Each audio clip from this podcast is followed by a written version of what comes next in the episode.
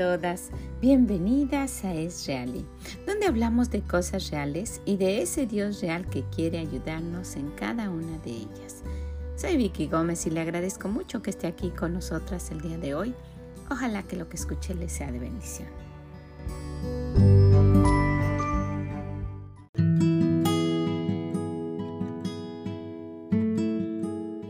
Hola, ¿cómo están? Gracias por acompañarnos, gracias por estar aquí a cada una de ustedes en cualquier lugar que se encuentren. Les doy la bienvenida y les agradezco que pasen un momentito con nosotras escudriñando las escrituras y viendo qué tiene el Señor para nosotros. Y en estos días, en los días martes y sábado, el, libro de Proverbios. Y miren que hemos pasado todo el año viendo el proverbio que toca ese día y siempre hemos encontrado algo y pudiéramos pasar toda la vida haciendo lo mismo y siempre va a haber algo que el Señor quiere que aprendamos y principalmente que cambiemos, que pongamos en práctica. ¿Verdad que sí? Suena difícil, pero con el Señor todo es posible. Ese ha sido nuestro lema del año.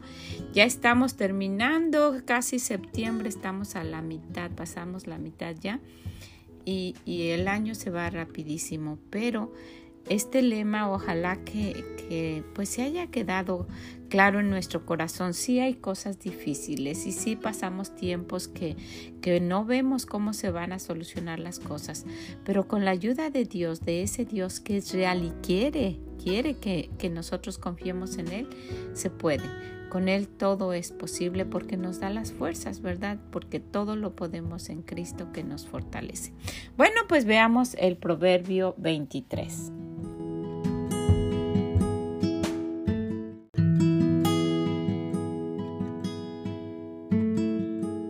Proverbios 23. Cuando te sientes a comer con algún señor, considera bien lo que está delante de ti y pon cuchillo a tu garganta si tienes gran apetito. No codicies sus manjares delicados porque es pan engañoso. No te afanes por hacerte rico, sé prudente y desiste. ¿Has de poner tus ojos en las riquezas siendo ninguna? Porque se harán alas como alas de águila y volarán al cielo. No comas pan con el ávaro ni codicies sus manjares porque cuál es su pensamiento en su corazón, tal es él. Come y bebe, te dirá, mas su corazón no está contigo. Vomitarás la parte que comiste y perderás tus suaves palabras. No hables a oídos del necio porque menospreciará la prudencia de tus razones. No traspases el lindero antiguo ni entres en la heredad de los huérfanos porque el defensor de ellos es el fuerte, el cual juzgará la causa de ellos contra ti. Aplica tu corazón a la enseñanza y tus oídos a las palabras de sabiduría. No rehuses corregir al muchacho, porque si lo castigas con vara, no morirá. Lo castigarás con vara y librarás su alma del Seol. Hijo mío, si tu corazón fuere sabio, también a mí se me alegrará el corazón. Mis entrañas también se alegrarán cuando tus labios hablen cosas rectas. No tenga tu corazón envidia de los pecadores, antes persevera en el temor de Jehová todo el tiempo. Porque ciertamente hay fin y tu esperanza no será cortada. Oye, hijo mío, y sé sabio, y endereza tu corazón al camino. No estés con los bebedores de vino ni con los comedores de carne, porque el bebedor y el comilón empobrecerán y el sueño hará vestir vestidos rotos. Oye a tu padre y aquel que te engendró, y cuando tu madre envejeciere, no la menosprecies. Compra la verdad y no la vendas, la sabiduría, la enseñanza y la inteligencia. Mucho se alegrará el Padre del justo y el que engendra sabios se gozará con él.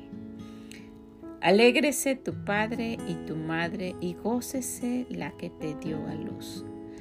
Dame, hijo mío, tu corazón y miren tus ojos por mis caminos. Porque abismo profundo es la ramera y pozo angosto la extraña. También ella como robador acecha y multiplica entre los hombres los prevaricadores. ¿Para quién será el ay? ¿Para quién el dolor? ¿Para quién las rencillas? ¿Para quién las quejas? ¿Para quién las heridas de balde? ¿Para quién lo amoratado de los ojos? Para los que se detienen mucho en el vino, para los que van buscando la mistura. No mires al vino cuando rojea, cuando resplandece su color en la copa. Se entra suavemente, mas al fin como serpiente morderá y como áspid dará dolor. Tus ojos mirarán cosas extrañas y tu corazón hablará perversidades. Serás como el que yace en medio del mar o como el que está a la punta de un mastelero y te dirá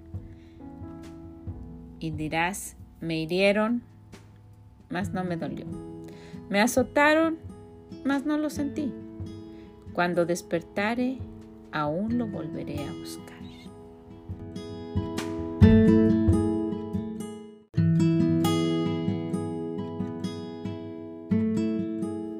Hay mucho que podemos obtener de este proverbio y son varias las cosas que me encantaría poder tratar el día de hoy, pero solo vamos a hablar de una y mire que mucho de, lo que dice en este versículo está relacionado con otros ahí mismo, pero en este proverbio 23 el versículo 13 dice, no rehuses corregir al muchacho, porque si lo castigas con vara, no morirá.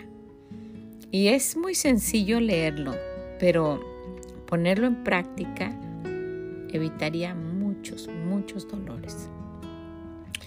Que un hijo se, se, vaya del camino duele mucho, ¿verdad?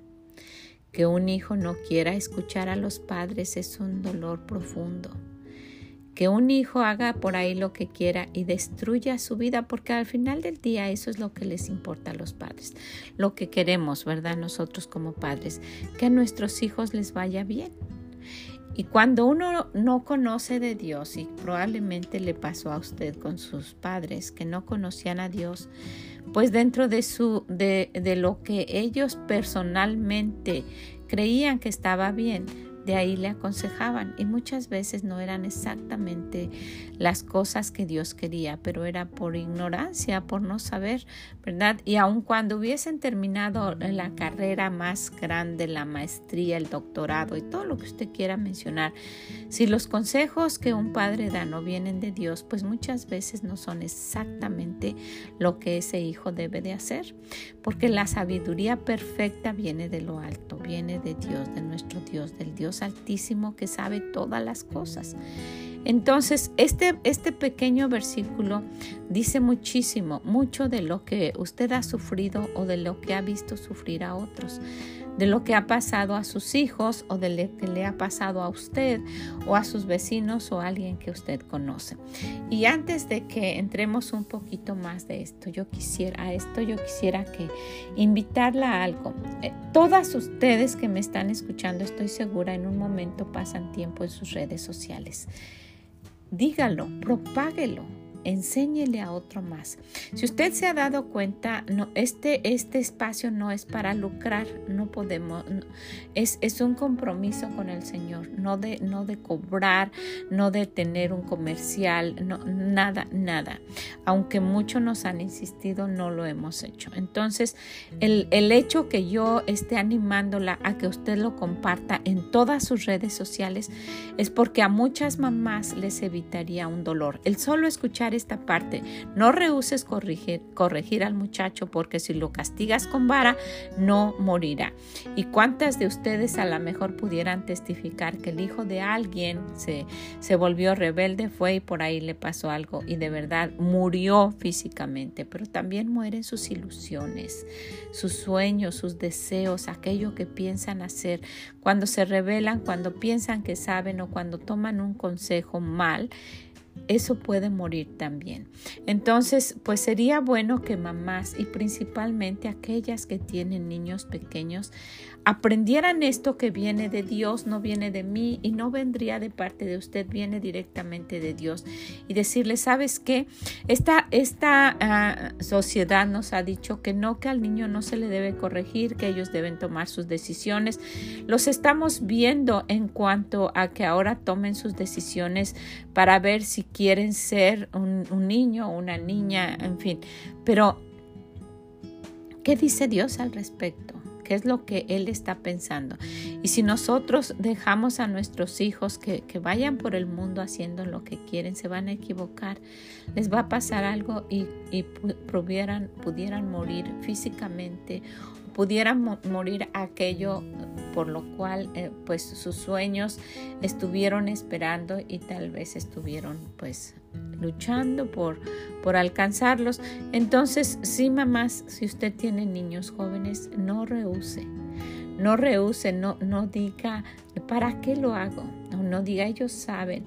O diga, pueden, ya tienen la mente abierta porque han visto tanto en la internet o, juegos o pues tantas cosas que existen ahora, ¿verdad?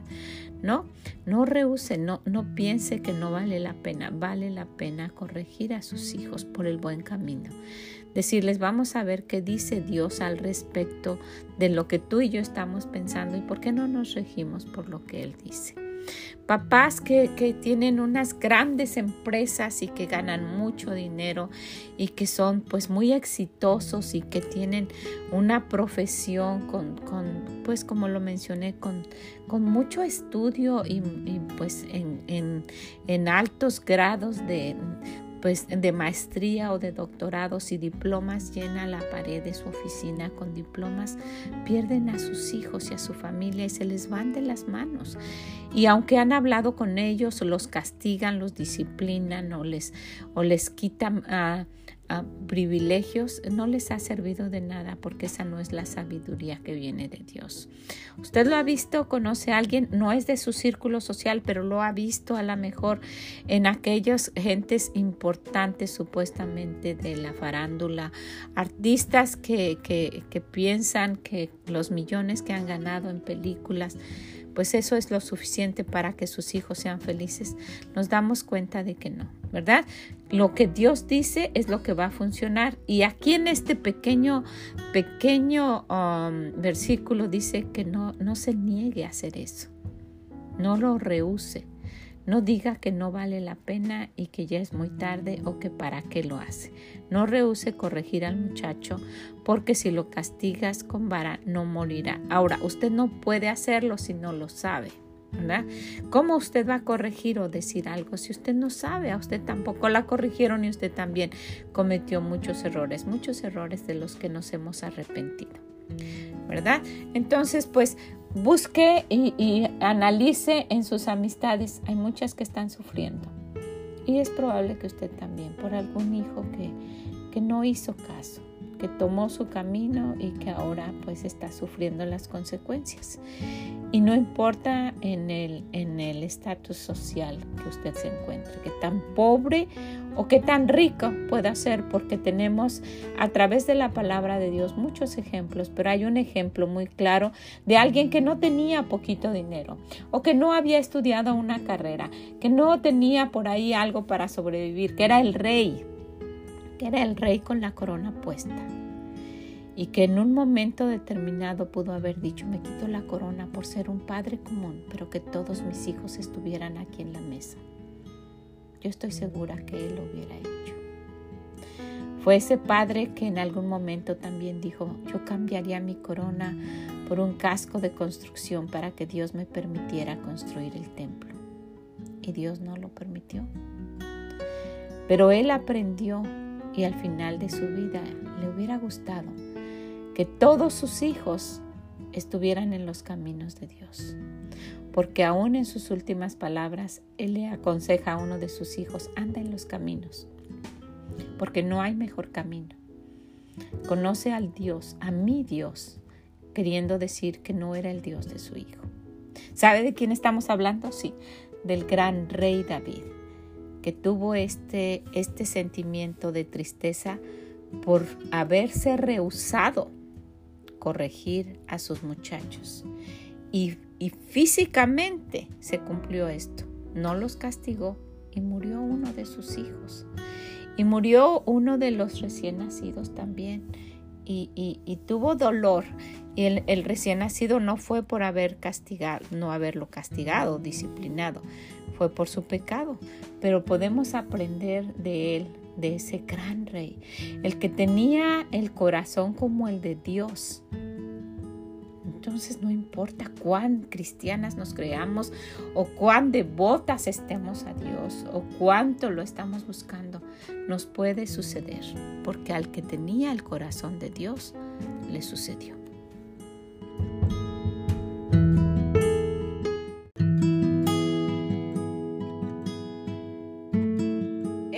Curioso ver esto.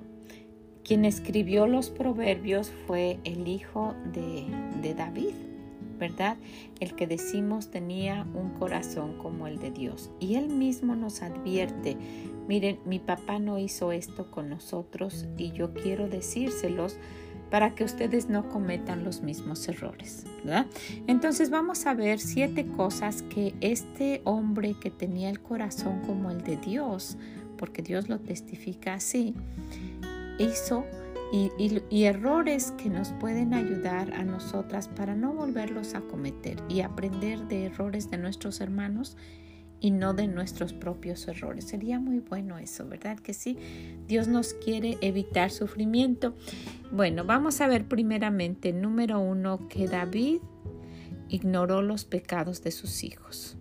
Hacían cosas y, y más adelante vamos a verlo, y él no no, no los disciplinaba como los debió haber disciplinado. Y sí, sus hijos, en el siguiente versículo del proverbio que estamos viendo, dice que si los castigarás con vara y liberarás su alma del Seol, que no mueran y que, que, pues que no tengan consecuencias malas, ¿verdad? Pero él ignoró los pecados de sus hijos. Número dos, falló en proveer un buen liderazgo para sus hijos. ¿Y cómo sabemos esto? Bueno, ellos vieron eh, probablemente el pecado que él cometió con Betsabé y a lo mejor eso le hacía que, que no se sintiese capaz de corregir a sus hijos por lo que ellos hicieron. Inclusive también vamos a ver un pecado que en el cual probablemente él se contuvo de decir, no le voy a decir nada porque él me va a decir con qué cara tú me dices eso. ¿Verdad? Pero aunque nosotros hayamos cometido muchos errores, aún así Dios nos puso para corregir ser buenos líderes de nuestros hijos. Número 3. No disciplinó a su hijo al hacer algo tan malvado como abusar de su hermana. Y a eso nos referíamos cuando sucedió esto, ¿por qué fue que él no lo, no lo llamó y lo disciplinó grandemente? Era algo, era algo feo en la familia. ¿Por qué él no lo hizo? Tal vez tuvo miedo de decir, ¿y tú cómo me dices eso? Mira lo que acaba de pasar. Mataste al esposo de esa mujer y por eso Dios mató a, ese bebé. Bueno, cosas que, pasaron en la vida de David. ¿Por qué sería? Si vemos ahí en el libro de Segunda de Samuel, nos vamos a dar cuenta que él no lo hizo en el, en el capítulo 13. Luego que el rey David oyó todo esto, oyó que, que, pues que habían abusado de Tamar, ¿verdad? Dice que pasó, se enojó mucho. Eso fue todo lo que hizo. Mas Absalón, que era el hermano de Tamar, no habló con Abnón, el hermano que la había abusado, ¿verdad? Ni malo ni bueno, lo dejó como que nada. Y aunque Absalón aborrecía a Amnón porque había forzado a Tamar su hermana. Y miren, vamos a darnos cuenta de que si el papá hubiese hecho esa corrección, si lo hubiera disciplinado, se hubiera evitado muchísimos, muchísimos problemas, ¿verdad? Vamos a ver, número cuatro. David vio morir a uno de sus hijos en manos de su hermano. Y esta es consecuencia de que él solo se enojó. El hermano violó a su hermana y ya pasó, él solo se enojó y no dijo nada. Pero su hermano, el hermano mayor, estaba tan enfurecido que él mató a su hermano, mató a. Entonces vamos a darnos cuenta que el sufrimiento tan grande que él tuvo, pero fue culpa de él porque él no hizo nada, no, no los disciplinó, no puso ahí un orden en su casa. Si vemos también, siguiendo en el, versículo 23, aconteció pasados dos años como que ya se había olvidado todo, que Absalón tenía esquiladores en Baal, Baalazor, que está junto a Efraín, y convidó a Absalón a todos los hijos del rey. Y vino Absalón al rey y le dijo, He aquí tu siervo tiene ahora esquiladores, yo ruego que venga el rey y sus siervos contigo. Y Absalón había dado orden, nos saltamos hasta el 28 de que pues se llegaron solo sus hermanos. El rey no fue, dijo, no, para que vamos todos, es mucho, solo que vayan tus hermanos. Pero él le había dado orden, Absalón había dado orden de matar a Amnón, que era su hermano. En el versículo 28 Absalón había dado orden a sus criados diciendo, ruego que miréis cuando el corazón de Amnón esté alegre por el vino y al decir yo, herida Amnón, entonces matadle y no temáis, pues yo os lo he mandado. Esforzaos pues y sed valientes. Y los criados de Absalón hicieron como con Amnón, como Absalón les había mandado. Entonces se levantaron todos los hijos del rey y, y montaron cada uno en su mula y huyeron. Estando ellos aún en el camino, llegó a David el rumor que decía, Absalón ha dado muerte a todos los hijos del rey y ninguno de ellos ha quedado. Entonces levantándose David rasgó sus vestidos y se echó en tierra y todos los criados que estaban junto a él también rasgaron sus vestidos. No salió como guerrero a buscar a su hijo y, pues si se supone que había matado a sus hijos, era chismes y rumores, así es la gente, ¿verdad? Solo, solo Amnón había muerto, pero eso fue el rumor que le llegó, pero si así hubiese sido, él como papá se hubiese levantado y hubiese ido a buscar a su hijo Absalón y arreglar cuentas, ¿por qué estás haciendo esto? No, ¿no? Se, se, rasgó sus vestidos como era costumbre de ellos y pues ya, no hizo nada. Entonces, ¿qué, qué pasó? Que, que, Absalón se fue y, y huyó porque había matado a su hermano. Pero vemos eh, una cosa más que sucedió con David como un padre que no disciplinaba a sus hijos y que los veía de esta manera. Como punto número 5 vamos a darnos cuenta que David guardó rencor contra su hijo y no lo quiso ver por lo que había hecho. En lugar de arreglar las cuentas, ¿y cuántos papás hacen eso? ¿Verdad? Alejan a sus hijos por toda la vida y no los quieren recibir, no quieren hablar con ellos. A lo mejor una joven se equivocó, tuvo un hijo sin haberse casado, un hijo cayó en cárcel y después salió. En fin, no sabemos. Pero los papás guardan un rencor toda la vida y eso fue lo que estaba pasando con David guardó rencor hasta que uno de sus siervos, y vemos en el, en el uh, capítulo 14 de segunda de Samuel, hizo un plan para hacerle ver a David que él estaba mal, pero qué necesidad, ¿verdad?, de que alguien más tenga que intervenir cuando él pudo haber buscado la sabiduría de Dios tan cerca que él caminaba con Dios, ¿por qué no le dijo, ayúdame con esto, con mis hijos? En el capítulo 14, a partir del versículo 1, vemos que, conociendo Job, Joab, hijo de, de Sarbia, que el corazón del rey se inclinaba a Absalón porque lo extrañaba, obviamente, envió Joab a Tecoa y tomó de allá una mujer astuta y le dijo, y este es otro tema, ¿verdad? Yo te ruego que finjas estar de duelo y te, y te vistas ropa de luto y no te unjas con óleo, sino preséntate como una mujer que duele mucho tiempo, de mucho tiempo que está en duelo por algún muerto, y entrarás al rey y le hablarás estas cosas. Hizo un plan y sí, sucedió eso, llegó esta mujer astuta y supo cómo hablar al rey para hacerle saber que, que por qué estaba haciendo eso, que, que, era algo incorrecto en contra de su hijo. Y ustedes saben la historia, pero si no, déjenme un poquito, un poquito comentarles. Llegó esta mujer y le dice al rey, tu sierva tenía dos hijos y los dos riñeron en el campo y no habiendo quien los separara, hirió el uno al otro y lo mató. Y aquí toda la familia se ha levantado contra tu sierva diciendo, entrega eh, al que mató a su hermano para que le hagamos morir por la vida de su hermano a quien él mató y matemos también al heredero. Así apagará el ascua que me ha quedado, no dejando a mi marido nombre ni reliquia sobre la tierra. Entonces el rey dijo a la mujer, vete a tu casa y yo daré órdenes con respecto de ti. Y la mujer de Tecoa dijo al rey, Señor mío, la mano, la maldad sea sobre mí y sobre la casa de mi padre, mas el rey y su trono sean sin culpa. El rey dijo, al que hablare contra ti, tráemelo a mí y no te tocará más.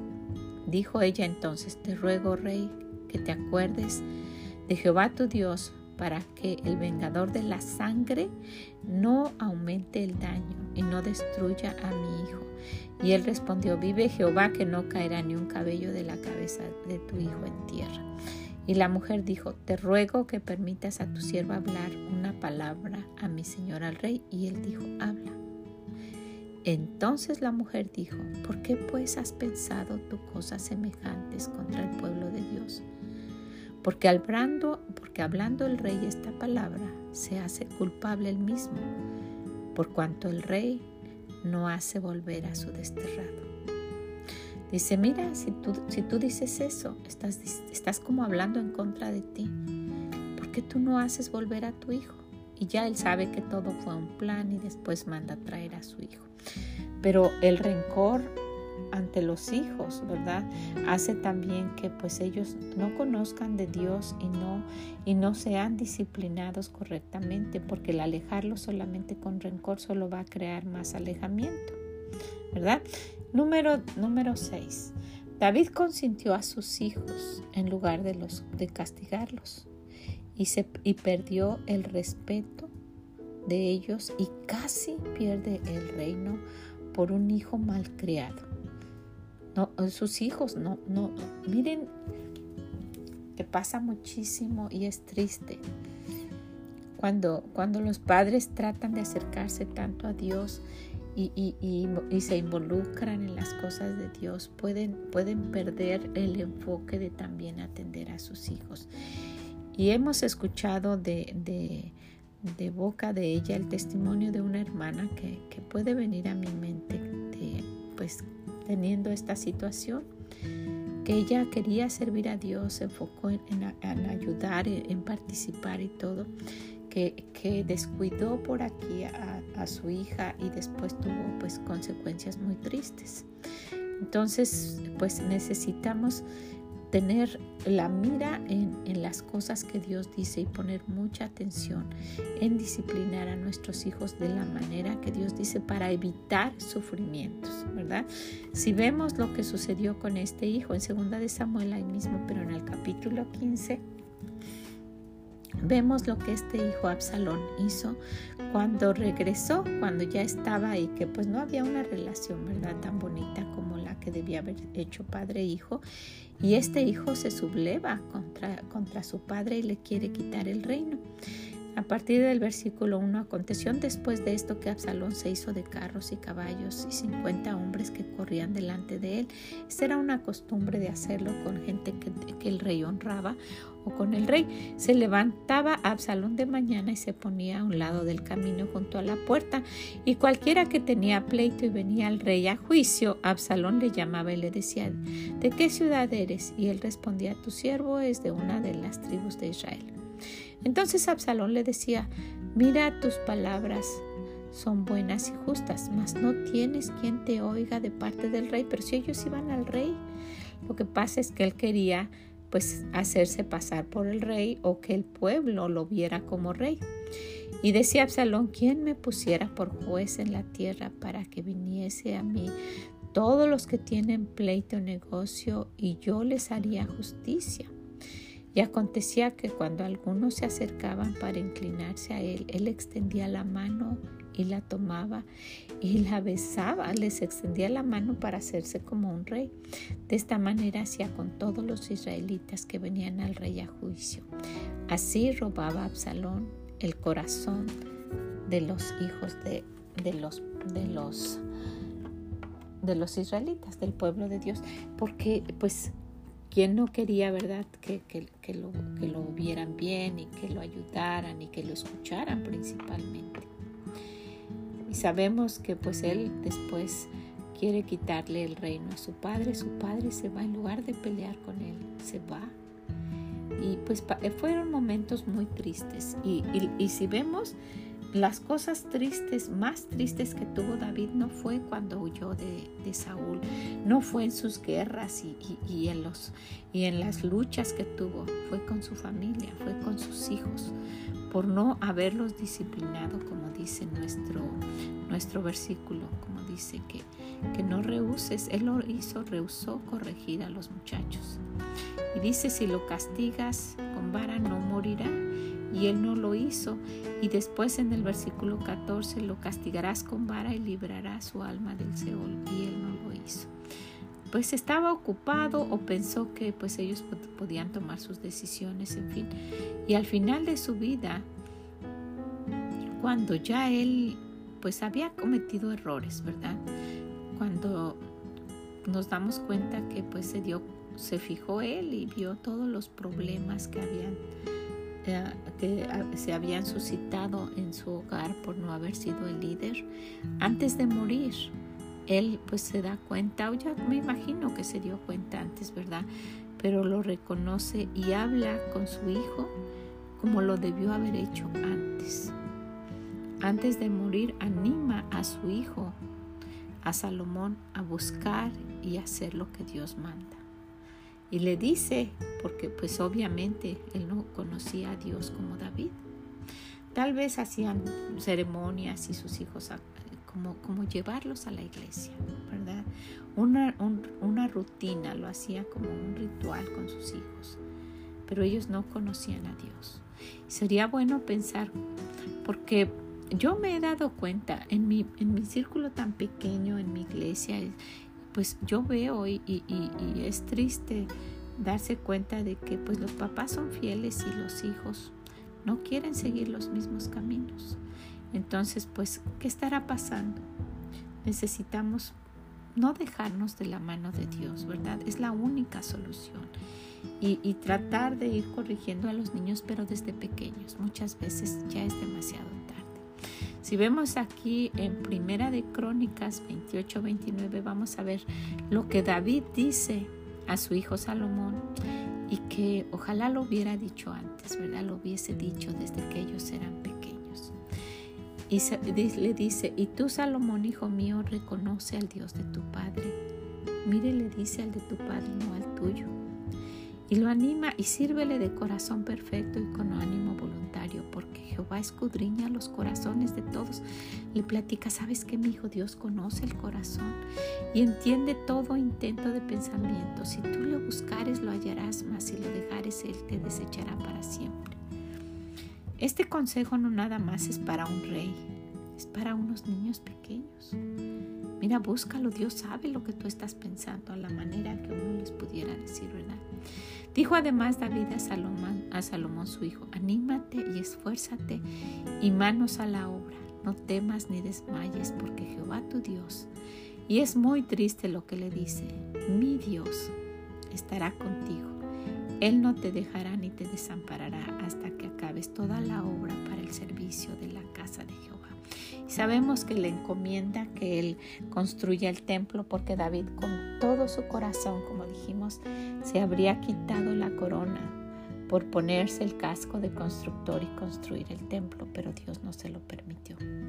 Le dijo que uno de sus hijos, y me imagino que le da gusto, pero él, él hasta su último momento siguió honrando a Dios, a su Dios. Y no dijo, ay, pues Dios, tanto que le, tanto que le serví y él no me dejó, en fin. No, él le dice, quiero que sepas quién es mi Dios. Y si tú lo buscas, lo vas a hallar. Y le empieza a aconsejar, pues nos damos cuenta que tarde, ¿verdad? Pero nunca es tarde para Dios. Después pues vemos que Salomón tomó su decisión, buscó a Dios, Dios le dio sabiduría y él fue un rey pues muy grande, rico y sabio y que después por alejarse y no seguir este último consejo hasta el final, vemos que su corazón se inclinó a, inclusive a ídolos, a idolatría y después del gran libro de Proverbios escribe el libro de Eclesiastes que dice que todo es vanidad, que todo es vacío cuando no lo hacemos como Dios quiere. ¡Wow! ¿Cuánto, cuánto podemos aprender de esta familia? ¿Verdad? Dios escribe mucho de este gran hombre de David. Luego su hijo Y, por toda la Biblia se reconoce quién era David. Entonces, pues, ¿cuánto hay que aprender de él? Y solo en una forma resumida podemos ver.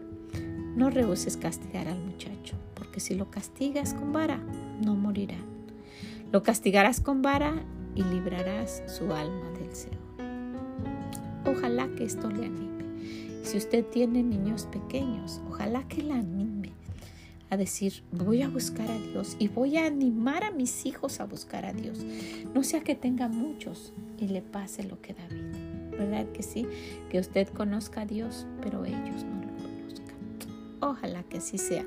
Y quiero volverla a animar y decirle que no es por ningún beneficio propio. Más, yo les pedía que dejaran mensajes y solo por conocerla, pero no es por ningún beneficio propio es porque queremos que alguien más conozca de ese gran Dios que quiere ayudarla, porque es real y quiere ayudarnos en cada una de las cosas que nos pasan. Porque nuestro Dios quiere lo mejor para nosotras y porque con Él todo podemos, todo lo puedo en Cristo que me fortalezca. Dígaselo a alguien más. Anímese, póngalo en todas sus redes sociales y evite que muchos jóvenes mueran a temprana edad y que muchos hogares pasen sufrimientos, probablemente los que usted ha pasado. Que nunca pasen lo que pasó el rey David. ¿Verdad que sí? Ojalá que así sea. Que el Señor le bendiga grande, grandemente y nos escuchamos en la próxima. Bye bye.